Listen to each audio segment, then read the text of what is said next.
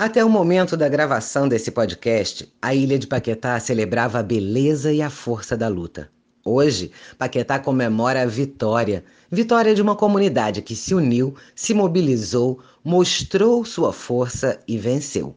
A CCR Barcas revogou a grade de horários.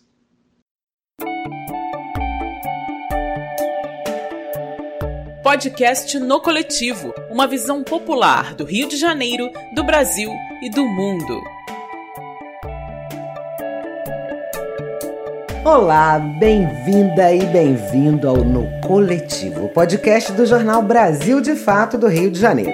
Eu sou Denise Viola e temos um encontro semanal para debater os assuntos que afetam diariamente a classe trabalhadora sempre com uma visão popular do Rio de Janeiro, do Brasil e do mundo.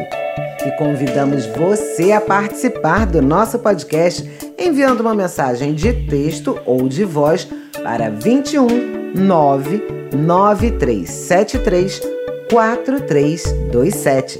Embarque com a gente no coletivo. Podcast no coletivo para ouvir onde e na hora que você quiser. No episódio dessa semana, vamos conversar com o repórter do Brasil de Fato, Eduardo Miranda, e com Rodrigo Noel, da diretoria da Morena, Associação de Moradores da Ilha de Paquetá. Vamos falar sobre a redução de horários e oferta de barcas para a ilha.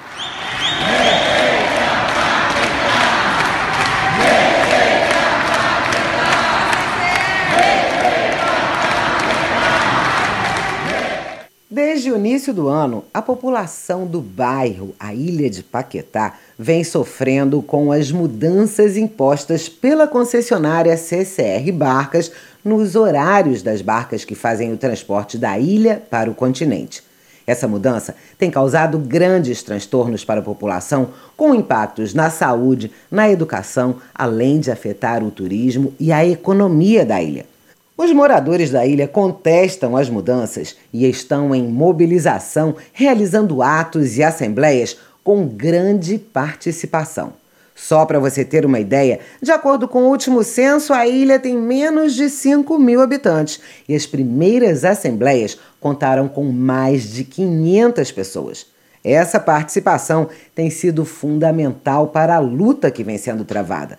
O nosso repórter Eduardo Miranda conversa agora com a gente e traz informações e os últimos acontecimentos. Olá, Eduardo. Olá, Denise. A pressão de moradores de Paquetá provocou uma reviravolta na decisão da concessionária CCR, que havia reduzido no início de janeiro o número de barcas que fazem a travessia entre a ilha e a Praça 15, no centro do Rio. Em reunião no Palácio Guanabara, tanto o governo do estado quanto a Assembleia Legislativa do Rio, a ALERJ, se comprometeram a realizar um repasse de recursos que atende a uma das reivindicações da CCR e revoga a redução de barcas e horários. Desde que a medida foi implementada, sem a consulta de órgãos públicos e de moradores de Paquetá, a ilha vinha passando por prejuízos no comércio, já que nos últimos anos ela se firmou como um ponto turístico no estado. A decisão da CCR também prejudicou moradores que precisam de atendimento em hospitais do Rio e estudantes que frequentam escolas na capital fluminense. O próximo passo agora é a Defensoria Pública aprovar o acordo, que prevê o repasse de 5 milhões da Alerj e 2 milhões do governo estadual para a CCR. A partir daí, a concessionária retoma então a grade antiga de horários. Como a medida tem validade até o fim de 2020, a Morena, Associação de Moradores de Paquetá, decidiu em assembleia que vai manter uma comissão de mobilização permanente para atender às necessidades da população da ilha. Desde o início de janeiro, a população de Paquetá vem pressionando e realizando manifestações em frente à Alerj e à sede do governo estadual. Nas redes sociais, o movimento Respeita Paquetá ganhou a adesão da população do Rio, de políticos e de artistas. Continuamos acompanhando os desdobramentos. Eduardo Miranda, do Brasil de Fato Rio. Um abraço, Denise. Muito obrigada, Eduardo Miranda. E quem vem nessa viagem no coletivo é Rodrigo Noel. Ele é da diretoria da Morena, Associação de Moradores da Ilha de Paquetá. Bem-vindo ao nosso podcast, Rodrigo. Obrigado, Denise. Pois é, e as informações que o nosso repórter Eduardo Miranda trouxe mostram não só uma grande mobilização, como um grande impacto que essas mudanças impostas pela concessionária vêm causando no dia a dia da comunidade de Paquetá. Eu queria que você contasse um pouquinho, trouxesse um pouquinho do contexto para quem não está acompanhando essa história, apesar dela ter conquistado um grande espaço na mídia, né, Rodrigo? Verdade, conseguimos furar o bloqueio bastante da mídia hegemônica, conseguindo bastante apoio nas ruas, é, nas categorias tradicionais, na população na massa, bastante apoio. Tem sido muito interessante e fundamental, inclusive renovando as nossas esperanças. A Ilha de Paquetá, para quem não conhece, fica no meio da Baía de Guanabara, sem ligação alguma com o continente, diferente de algumas outras ilhas habitáveis na Baía de Guanabara, como a Ilha do Governador, a Ilha do Fundão. E nós dependemos 100% do serviço de transporte aquaviário das barcas.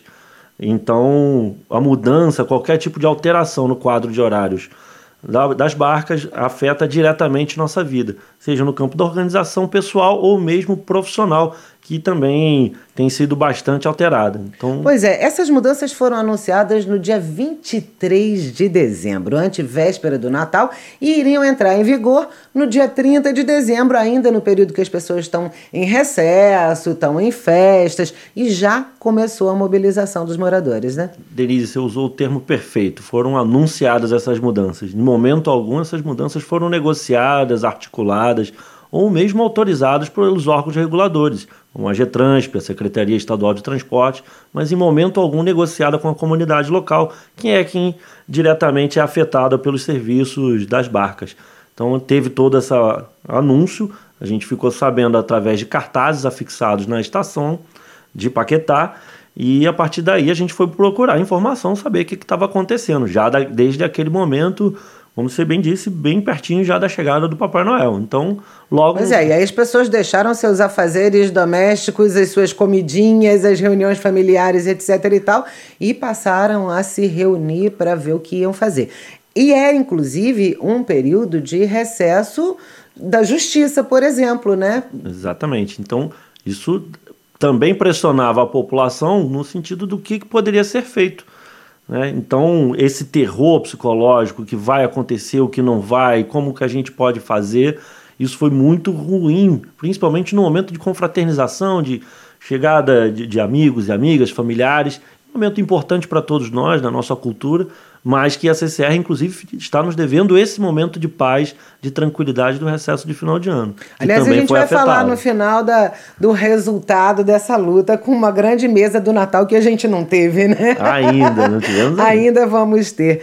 Mas vamos lá. Aí começou a briga.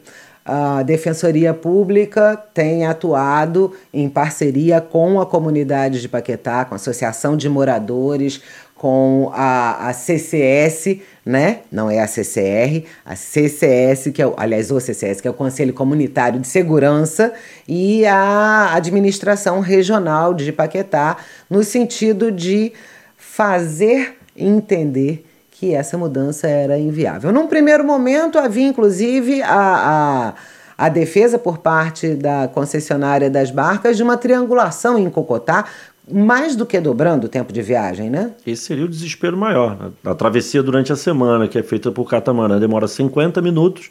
Com a triangulação em Cocotá, na Ilha do Governador, demoraria uma hora e 40. Então inviabilizava muita coisa, em especial o serviço de atendimento médico. Então, porque o transporte também das pessoas adoecidas que precisam de um atendimento maior de alta complexidade, de média para alta complexidade, precisa ser feito na barca também. Então já altera isso já tivemos, né, desde um primeiro momento, um sentimento de unidade muito grande na ilha, seja dos segmentos organizados, na Morena, no CCS, na região administrativa, mas também na população como um todo. Isso tem sido fundamental para a gente, para alcançar uma boa visibilidade e também demonstração de força e unidade é, para os outros segmentos da sociedade. Agora, já que você falou da questão do impacto nas pessoas que precisam de tratamento médico, Rodrigo Noel, é, esse impacto já vem acontecendo e ele, é, se, se se consolidasse, seria um impacto muito, muito grande no atendimento do único hospital que tem na ilha, cujos profissionais moram no continente e trabalham em Paquetá, a maior parte deles, não é isso? Perfeito. Isso já tem alteração, não só no atendimento médico, mas também na escola. Nós só temos uma escola, que é a Joaquim Macedo, é, que é de nível fundamental. Nível médio a gente só tem o EJA, o ensino é, para jovens e adultos, não temos o ensino regular no ensino médio. Então, também muitos profissionais, é, professores, técnicos administrativos que também é, são lotados na unidade, que tem, obviamente, afetado isso. A primeira barca sai do continente na Praça 15 às 4 horas da manhã. Então, isso dificulta bastante o traslado dessas pessoas. Para quem precisa de um atendimento médico é, um pouco mais preciso, um pouco mais rápido, a gente tem um intervalo entre as barcas muito maior. Para que as pessoas tenham noção, por exemplo, nos finais de semana e feriado, nós tínhamos 12 barcas ao longo do dia, tanto para ir quanto para voltar. Ou seja, tínhamos 24 horários. Agora isso foi reduzido para 6. 6 para ir e 6 para voltar. Então é uma mudança muito brutal. A queda no turismo também tem sido muito grande. No último final de semana nós tivemos o bloco Pérola da Guanabara, por exemplo, que em sua última edição reuniu algo em torno de 18 mil pessoas. Nesse ano não chegou nem a 5 mil. É óbvio que a redução do quadro de horários impactou de maneira fundamental é, na redução da visita a Paquetá. E o turismo para a gente é fundamental. Aliás, é, antes da gente falar um pouco mais do turismo, Rodrigo Noel, essa situação do Pérola da Guanabara é uma, foi uma situação que demonstrou. É, um abuso de poder, né? na medida em que a CCR Barcas, a concessionária, divulgou que só poderiam embarcar no dia 15 de fevereiro, que foi o dia do Bloco Pérola da Guanabara, quem tivesse um cartão especial. Né, que só seria vendido nos dias 13 e 14. Quer dizer, uma pessoa que mora em Paquetá que trabalha na sexta-feira até uma determinada hora da noite, perdeu a última, a última barca, ela só ia poder voltar para casa no domingo. Um turista desavisado que chega para passar o final de semana, uma família com criança, vai não, não ia poder. Né? Essa foi uma queda de braço grande que a CCR acabou é, cedendo, aceitando que os cartões dos moradores pudessem ser usados no transporte. Mas usou, inclusive, indevidamente, sem nenhuma autorização e sem nenhum diálogo com a organização do Bloco Pérola da Guanabara, usou a marca do bloco, né? A CCR faz o que quer. Na medida que a gente tem um direito que está na mão de uma concessionária privada, ela faz disso o que ela bem entende. Então ele passa a ser uma concessão, como se fosse um grande privilégio ter o direito mínimo de ir e vir. Então a concessão, a concessionária faz o que ela bem entende. Como não tem multa, nada acontece, a fiscalização é muito precária, quando não conivente, seja pela omissão ou pela participação direta, é, então a gente tem essa alteração arbitrária por parte da concessionária. Eles fazem o que querem. Quando são pressionados, às vezes recuam. Quando não, somente pela força da justiça, quando ela é consegue então ser nossa aliada. Vale ressaltar aqui, muito importante a parceria e o apoio todo, a assessoria dada pela Defensoria Pública do Rio de Janeiro. Os defensores são fantásticos, pessoas altamente qualificadas e têm sempre se mostrado de grande prontidão para a gente. Pois é, e aí a gente precisa reforçar a tradução de algumas palavras, né? A Defensoria Pública do Rio de Janeiro, de fato, exercendo o seu trabalho de defender o povo do Rio de Janeiro. Mas a concessionária que tem uma concessão, ela, na verdade, tem uma autorização mediante determinadas regras para ganhar um dinheiro exercendo um serviço que em princípio seria público, que é transporte de massa, e no caso de Paquetá é um serviço essencial, já que a gente não tem outro transporte, né? Então, às vezes a gente precisa relembrar o que cada palavrinha precisa dizer, porque o mau uso delas acaba levando a confusões. Agora, Rodrigo Noel, você falou do turismo. É importante a gente destacar que também, por pedido da Justiça, a Associação de Moradores, o Conselho Comunitário de Segurança e a região administrativa, com o apoio de um grande número de voluntários, fez um levantamento na ilha em relação aos impactos. A gente ainda não chegou na questão do turismo, mas esse material foi disponibilizado e sequer foi olhado, né? Esse material foi disponibilizado pela Defensoria, que evidentemente ajudou a embasar o seu objeto de defesa, mas também apresentado ao juízo, à promotoria, a CCR, a CETRANS, a AGTRANSP, mas isso foi absolutamente ignorado e foi um esforço coletivo lindo, foi fantástico mesmo como as pessoas se envolveram e puderam é, construir isso de maneira muito coletiva, muito aberta, muito ampla. E, mas isso, infelizmente, foi absolutamente ignorado. Esse não estudo... pela defensoria, não por, pelos amigos de Paquetá, mas não houve nem tempo hábil para que o juiz lesse o, o, o material produzido. A decisão já estava meio que tomada, né? Se não tinha tempo de ler a nossa, também não tinha tempo de ler a deles, né? Então fica aí, então a, o questionamento é que decisão foi essa, de onde que ele tirou, que embasamento foi esse que ele tirou para poder decidir a favor da concessionária. Impressionante como a justiça é rápida para atender o, o, interesse de grandes é, figuras, de grandes corporações. A concessionária alega como parte principal prejuízo. Qual o prejuízo? Onde que estão as planilhas de custo? Cadê os gastos? Queremos ter acesso. Se não interessa, devolva para o Estado. Mas nós queremos ter acesso a esses custos. Queremos é, fazer parte dessas alegações também. Queremos ver isso, o que está acontecendo. Aliás, a concessionária divulga amplamente o prejuízo de 7 milhões mensais com a população de Paquetá, mas em nenhum espaço foi divulgado o lucro que tem, por exemplo, com os usuários das barcas que vão para Niterói. Na última audiência pública, a deputada enfermeira Rejane defendeu a abertura de uma auditoria nas contas da CCR, o que me parece que não foi muito bem visto pela concessionária, né? A concessionária sempre se esquiva. Eu acho que tão ruim quanto isso foi o papel que o secretário Delmo Pinho cumpriu nessa audiência pública na quarta-feira da semana passada, em, em que nos momentos de intervenções, sejam dos deputados ou outras representações no plenário, ele ria, debochava da população, um assinte. É, então, a concessionária não apresenta em momento algum qualquer documento comprobatório. É importante a gente, a gente reforçar não apenas o pedido de auditoria, mas eventualmente também de uma CPI e que a LERJ possa ter acesso como força é, para cumprir mesmo. Como poder legislativo. Como poder legislativo né? e fiscalizador, acesso a essas contas, a esses contratos, tudo que a, a gente tem direito de fato. Então, vou convidar você e os nossos e nossas ouvintes a fazer uma viagem no tempo, ouvir uma música, um trechinho, trechinho, trechinho da música do Metrô, do grupo Metrô, para contextualizar o terrorismo psicológico que viveu e vem vivendo a população de Paquetá. Vamos ouvir?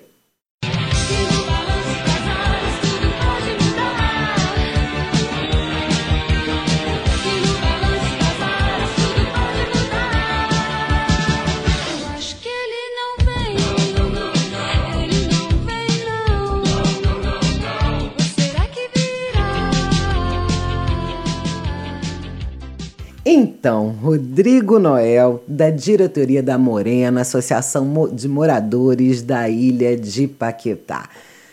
Eu acho que ele não vem, ele não vem, não. O presidente da CCR, da concessionária das barcas, foi esperadíssimo numa reunião na sexta-feira, dia 14 de fevereiro, onde seria assinado um acordo, né?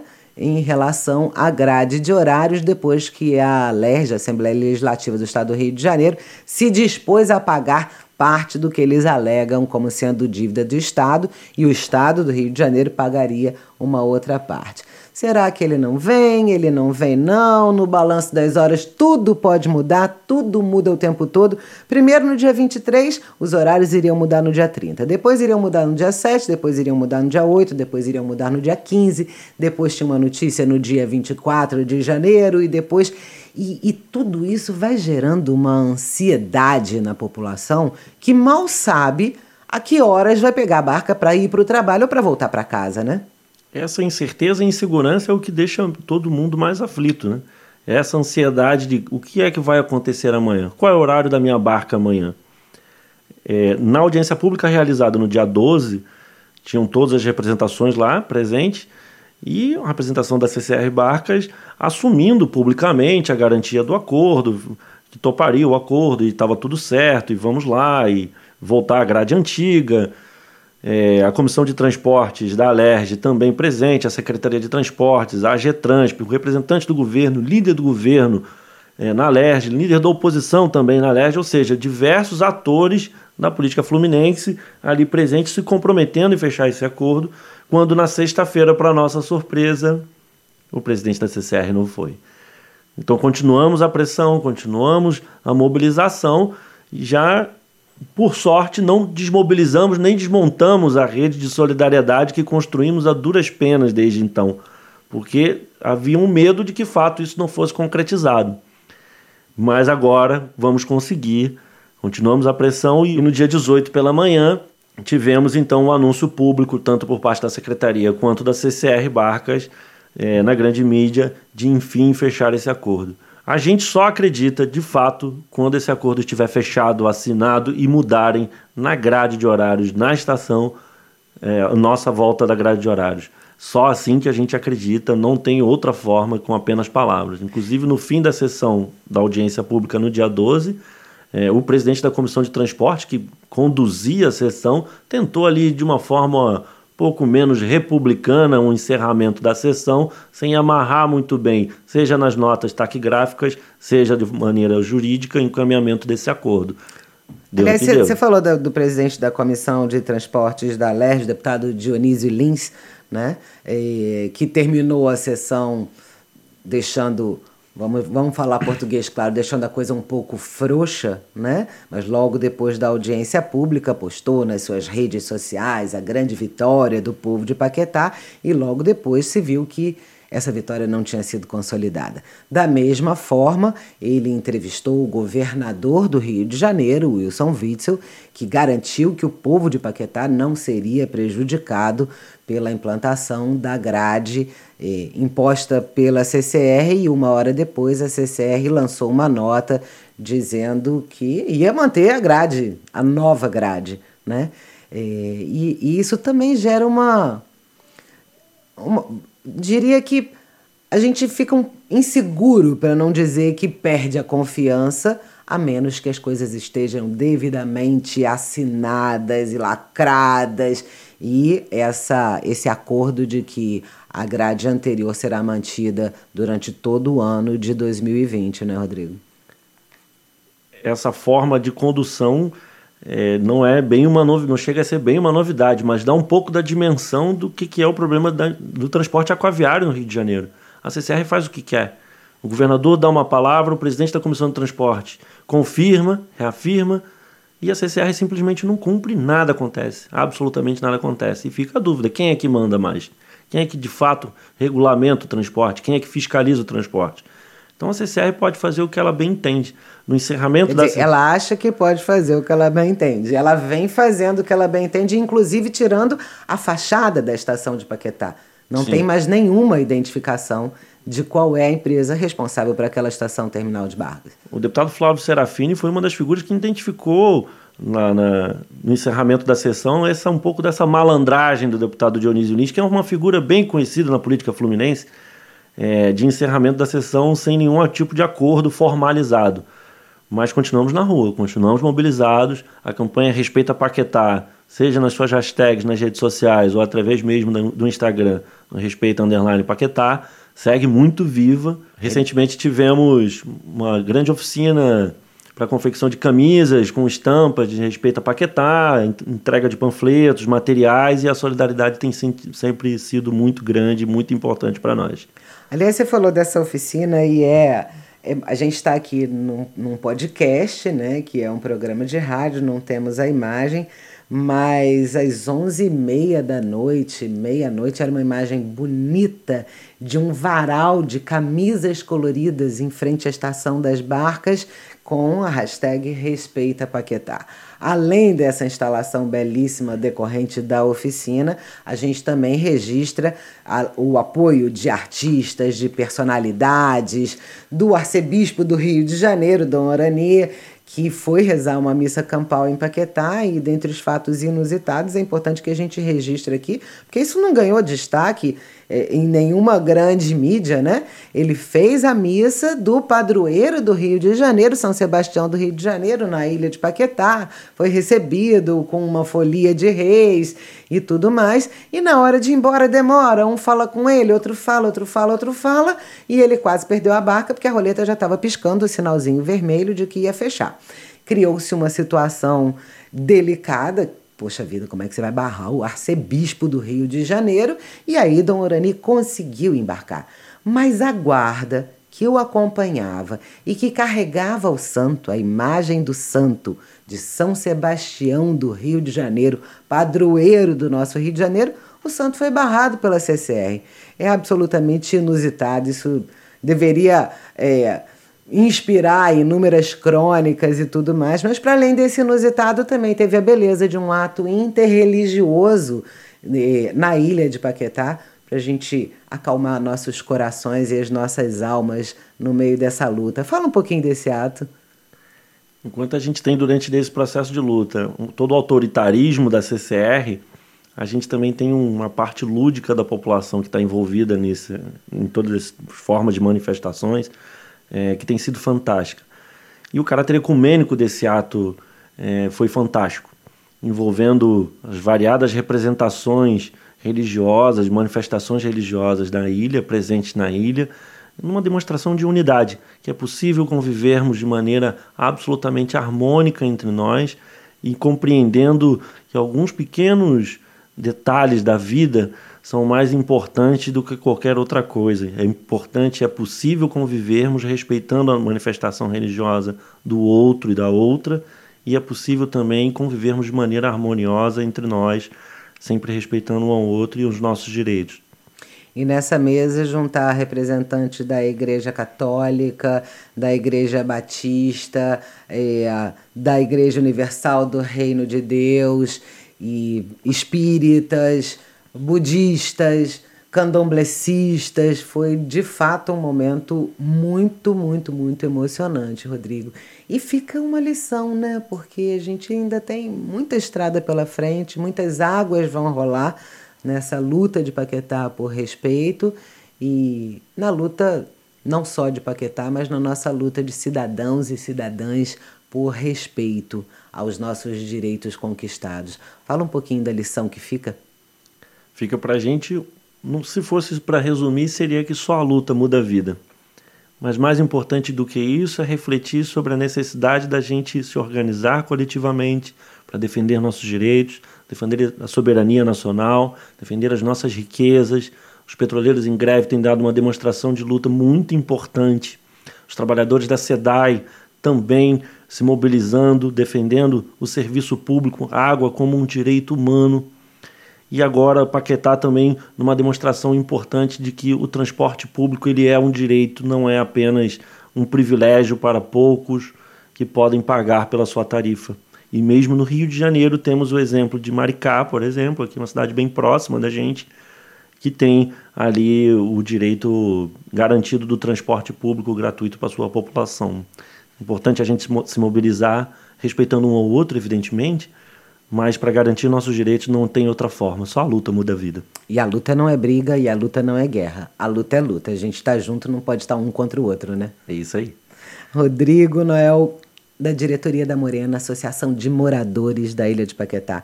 Muito obrigada pela sua participação no nosso podcast no Coletivo. Obrigado a vocês, obrigado aos ouvintes, um grande abraço. Papo Esportivo. E quem está com a gente é o nosso querido Luiz Ferreira, comentarista esportivo. Luiz, qual é o assunto dessa semana no mundo do futebol?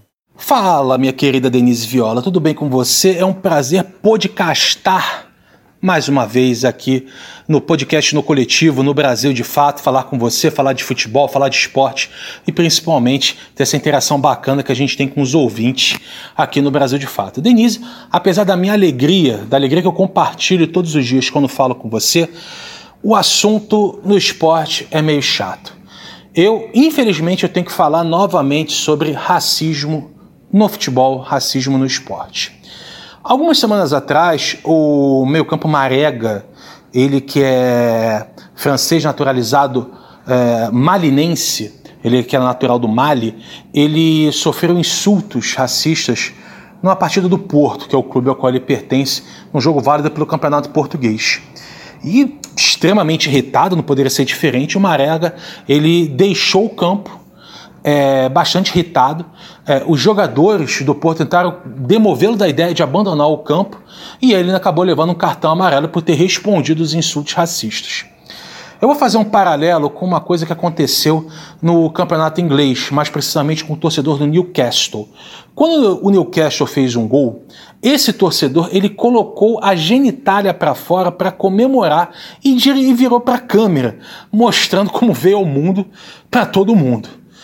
Esse torcedor, Denise, ele foi banido do estádio. E eu fico me perguntando é, a diferença de tratamento. Obviamente, eu não estou querendo defender que a gente mostre a genitália por aí, por onde quer que a gente passe, né? senão vai virar uma confusão danada. Né? Agora, Denise, é, o que a UEFA me passa, a UEFA, que é como se fosse a confederação de futebol lá na Europa, a entidade que comanda o futebol lá no velho continente, a UEFA me passa, me dá a entender que é mais grave você cometer um ato obsceno, que é mostrar sua genitália, você ficar pelado em público, um ato obsceno, do que cometer uma injúria racial, cometer um ato de racismo. Não foram poucas as vezes no campeonato italiano, por exemplo, que a gente viu o Balotelli, outros, o Koulibaly, que é um, que é um zagueiro é, do Napoli, o Balotelli joga no Brecha, atacante. Não foram poucas as vezes em que nós vimos jogadores negros sofrendo com racismo. Se a gente for para o futebol feminino, se a gente for para outros esportes, a situação é praticamente a mesma. E não somente lá no velho continente, não, eu, minha querida Denise Viola. A situação é a mesma aqui no Brasil. Porque vira e mexe, pipoca uma injúria, pipoca um xingamento, uma ridicularização, um racismo institucional que isso é muito grave. O técnico do Bahia, o Roger Machado, é, passou por, também por Palmeiras, para Atlético Mineiro. É um dos profissionais de futebol que mais bate nessa tecla, que mais bate nessa questão do racismo institucional, que está presente sim no esporte brasileiro, porque não temos mais técnicos negros, porque não temos mais técnicas negras, porque não temos mais profissionais negros no comando. Tem alguma coisa errada aí, Denise. Tem alguma coisa muito errada. Infelizmente, como eu já falei mais de uma vez, o esporte ele ajuda a explicar o mundo. Do mesmo jeito, aí eu vou lembrar do nosso querido Nelson Mandela, que falou mais de uma vez que o esporte une as pessoas, do mesmo jeito, ele ajuda a explicar a sociedade que a gente vive. E tudo que vemos, tudo que a gente está vendo acontecendo no esporte, seja em termos de homofobia, de machismo, de racismo, de preconceito, corrupção e tudo mais, são coisas que a gente vê na nossa sociedade. Infelizmente eu tenho que falar de racismo, Denise, no futebol, mas eu vou continuar falando porque eu sou, modéstia à parte, um cara bem chato e só vou sossegar quando esses problemas acabarem, quando esses problemas sumirem da nossa vida, não só do esporte, mas da nossa sociedade em geral, e que a gente consiga viver bem, respeitando todos, do jeito que eles são, com as preferências e do jeito que cada um é na prática. Não é porque você é diferente de mim que eu vou te desrespeitar, não. É nas diferenças que nascem as maravilhas desse mundo, desse nosso querido planetinha azul. Denise, foi mais uma vez um grande prazer podcastar com você e qualquer hora, qualquer dia eu tô na área de volta. Beleza, minha querida? Beijo grande. Eu que agradeço mais uma vez a sua participação. Até um próximo podcast. Um grande abraço para você, Luiz Ferreira.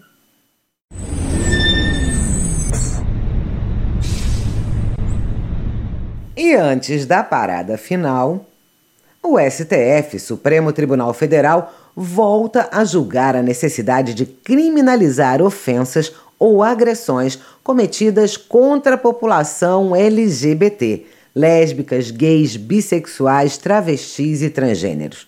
Não há consenso sobre a questão e projetos sobre o assunto se acumulam sem votação no Congresso. Conforme noticiado pelo UOL, dados revelam uma questão alarmante. 8.027 pessoas LGBTs foram assassinadas no Brasil entre 1963 e 2018 em razão de orientação sexual ou de identidade de gênero.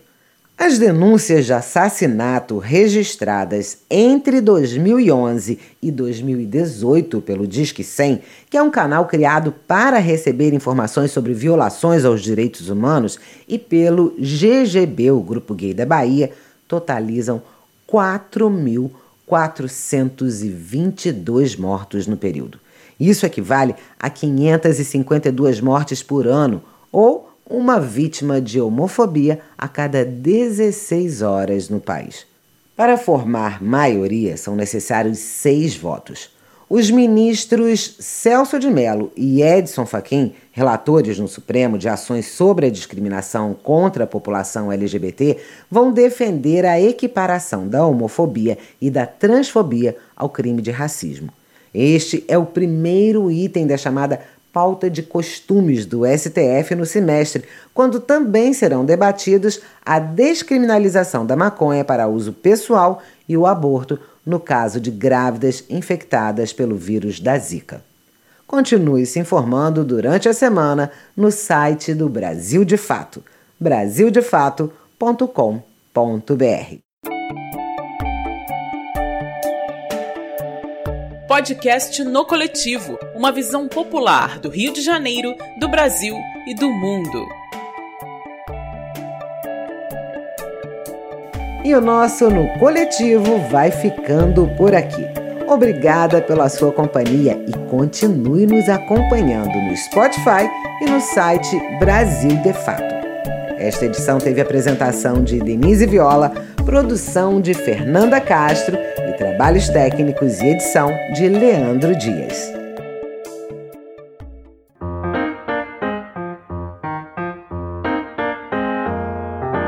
Embarque no coletivo e fique por dentro dos assuntos da semana, sempre com uma visão popular. Uma produção do Brasil de Fato, Rio de Janeiro.